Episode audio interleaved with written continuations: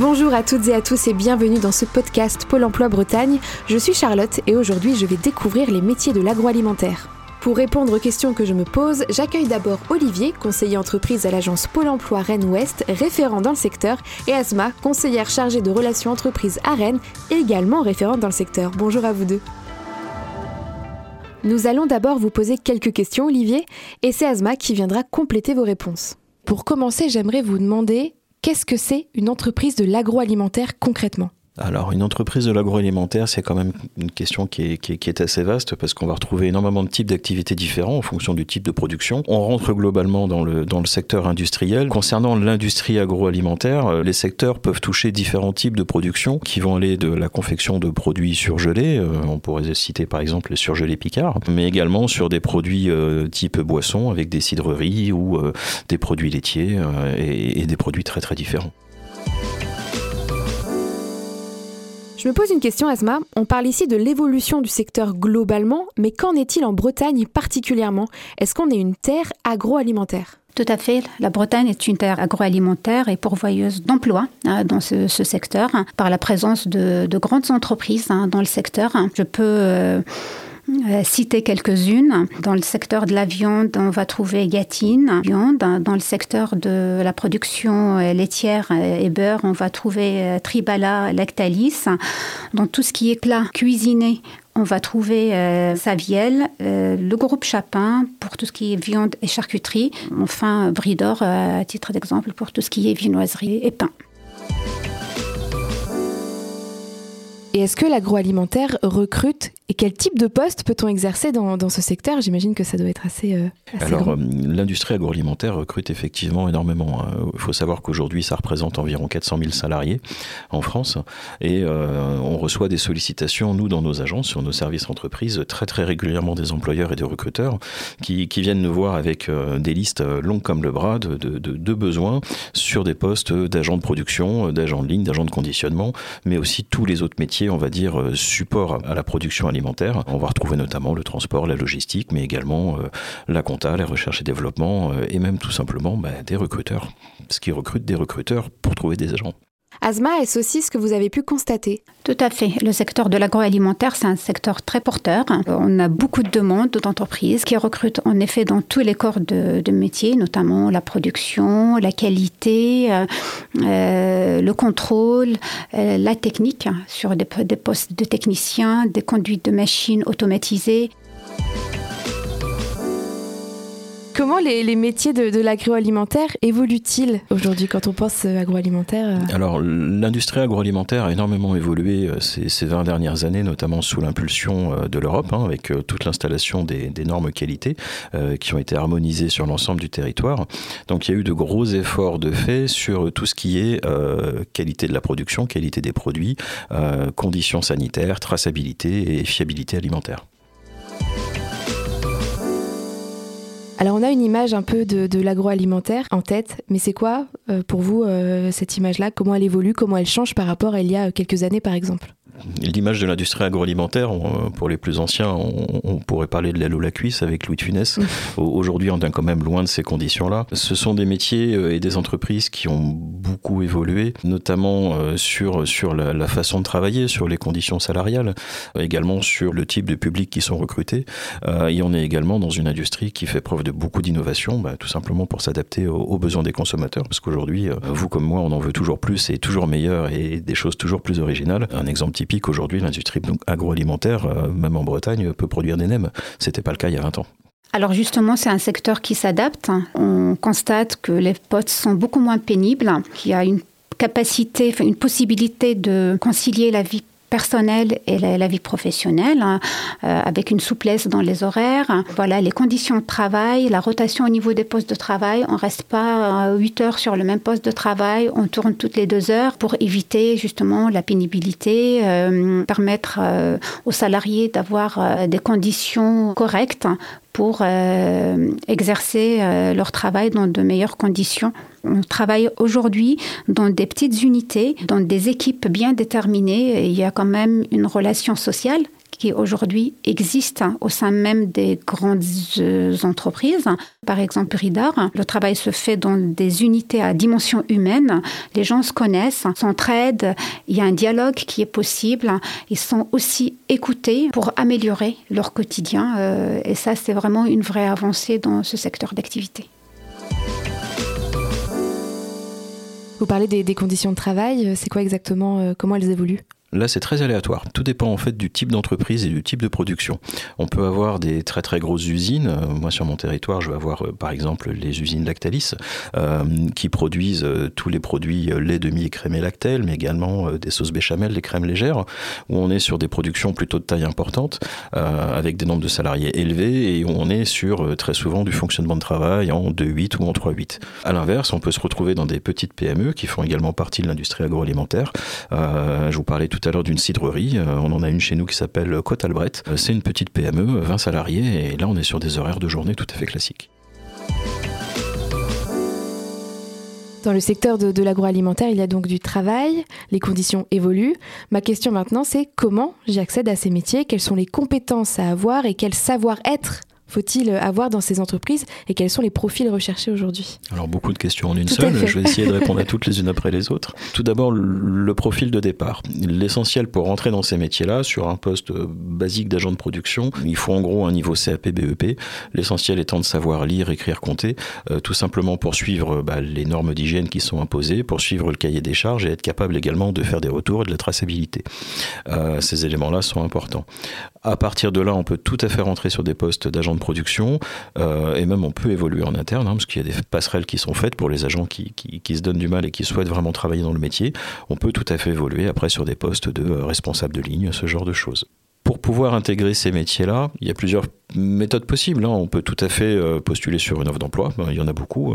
Là, j'ai fait une, une, petite sortie, j'en ai 2400, juste pour la Bretagne, là, au jour d'aujourd'hui. D'accord, quand même. Donc, ça fait, ça fait quand même du volume. Mais on peut également s'adresser aux agences d'intérim avec lesquelles les entreprises agroalimentaires travaillent beaucoup. Mais on peut également euh, s'intégrer, enfin s'intéresser à, à, son conseiller Pôle Emploi qui est plein de ressources à ce niveau-là. Euh, notamment, euh, on, on, travaille beaucoup sur des actions dans le cadre des semaines thématiques ou autres euh, pour faire découvrir ces métiers qui recrutent, pour amener de la formation et tous ces éléments-là. Notamment avec des visites d'entreprise. Vous m'en avez et parlé. Notamment avec les visites mmh. d'entreprise. On, on, en a discuté tout à l'heure effectivement en off. Là, à titre d'exemple, sur la, la la, la, période de fin novembre. On va avoir une quinzaine euh, d'actions qui sont menées juste sur le bassin rennais par nos différentes agences. Un bon tiers de ces actions sont des visites d'entreprise vraiment pour faire découvrir l'univers et le métier et que les gens puissent se rendre compte par eux-mêmes bah, de qu'est-ce que c'est qu'une usine agroalimentaire. Et, et ça marche? Il y a eu du recrutement. Il y a des recrutements derrière. La première retour qu'on peut nous avoir sur ces, sur ces, sur ces opérations-là, c'est euh, les demandeurs d'emploi qui sont très surpris de l'environnement de travail, notamment par euh, les conditions, la propreté, euh, parfois le bruit. Enfin, ça correspond pas du tout à ce, ce, à quoi ils imaginent. Et là, on a eu l'occasion, il n'y a pas longtemps, de mener une action où on a emmené cinq demandeurs d'emploi dans une usine pour une visite à la demi-journée. Les gens ne connaissaient pas du tout les conditions, ne connaissaient pas du tout le métier. Et au final, sur les cinq, trois ont souhaité se positionner ça tombait bien. Le recruteur était présent, donc ça permettait de faire un contact en direct. Deux ont été retenus et embauchés directement. Euh, et le troisième a été retenu, mais euh, envoyé sur une formation pour euh, monter en compétence sur certains points particuliers. Asma, peut-être que vous pouvez compléter cette réponse?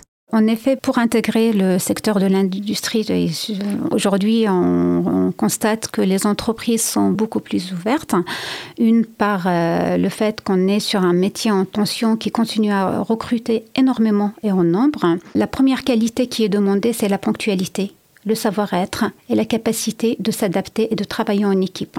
Les entreprises aujourd'hui nous disent si on a ces qualités-là, si on a des personnes qui ont un savoir-être professionnel, nous on est là pour les accompagner, les former et les intégrer euh, d'une manière durable.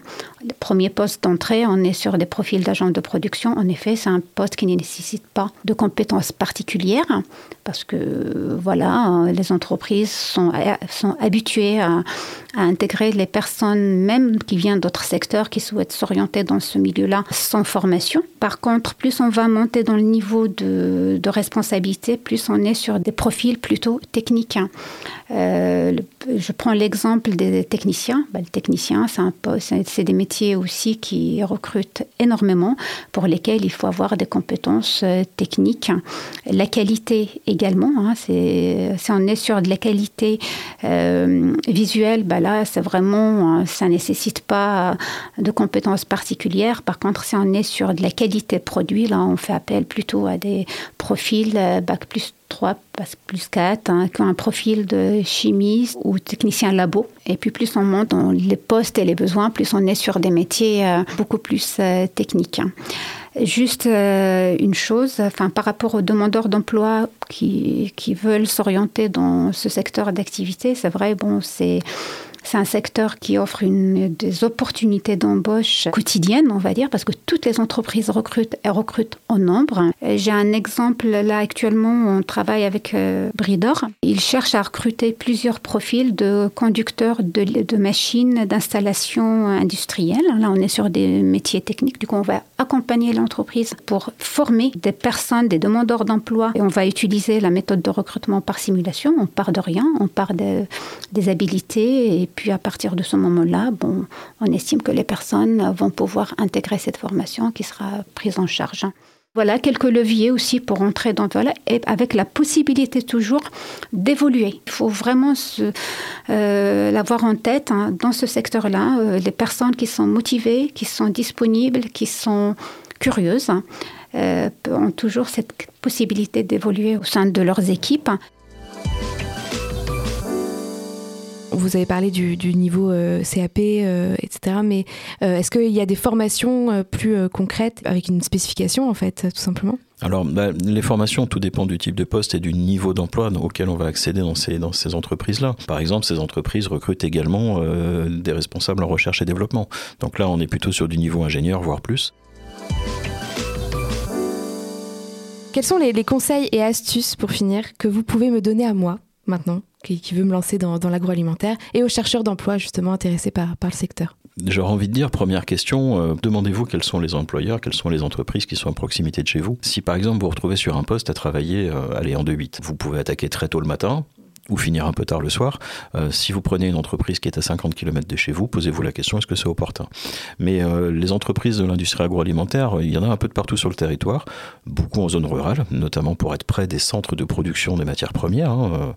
Euh, nous, on est Bretagne, terre agricole. Bon, ben, une industrie qui va faire des carottes râpées, ils ont tendance à se mettre à côté des producteurs de carottes, ce qui est tout à fait logique. logique Donc, première chose à regarder, c'est déjà au niveau du territoire, qu'est-ce que vous avez à côté de chez vous? Euh, autre question à vous poser ensuite, c'est quelles sont les conditions de travail que vous souhaitez euh, pour vous? Donc effectivement, la question des horaires, des fois peut être limitante, ou au contraire peut être un, facteur motivant. Hein. Si vous travaillez en horaire de nuit, bah, vous avez les primes qui vont derrière, et euh, on a des demandeurs d'emploi qui se positionnent dessus et qui ne veulent que ces postes-là, tout simplement pour bah, gagner plus. Asma, même question. Avez-vous aussi des conseils à donner aux personnes intéressées par le secteur? Oui, euh, c'est être curieux. Vraiment, c'est un moyen vraiment d'aller découvrir tous les secteurs d'activité et tout dépend de ce qu'on cherche. Le poste, hein, parce que c'est très déterminant aussi. Il y a des métiers qui nécessitent pas forcément des formations euh, longues, euh, d'autres qui vont nécessiter un investissement beaucoup plus important. Il y a aussi le secteur d'activité qu'il faut vraiment se rendre compte que les conditions de travail changent en fonction de l'entreprise hein, qu'on va choisir ou le secteur d'activité dans lequel on souhaite travailler. Ça passe par la validation du projet professionnel, les enquêtes professionnelles, euh, la période d'immersion en entreprise, aussi l'intérim. C'est un levier euh, qui me paraît pertinent pour euh, se tester dans certaines entreprises. Euh, et puis la formation derrière. Il faut savoir qu'aujourd'hui, euh, il y a une palette de formation qui est très, très importante. Il suffit d'en parler à son conseiller qui sont toujours prises en charge. Et on sait que derrière, les entreprises vont venir vous chercher euh, à la sortie de la formation pour vous recruter. Il n'y a pas de chômage. voilà, il y a des opportunités d'emploi et il y a le choix. C'est des métiers qui recrutent et on est sûr d'avoir un travail derrière. Merci beaucoup. Olivier, Asma, pour votre expertise durant ce podcast. Merci. Merci à vous, c'est un plaisir. Pour plus d'informations, vous pouvez vous rapprocher évidemment de votre conseiller Pôle emploi, mais aussi vous rendre sur le site de pôle emploi.fr. C'était Charlotte, à très bientôt pour un nouveau podcast. Kenavo.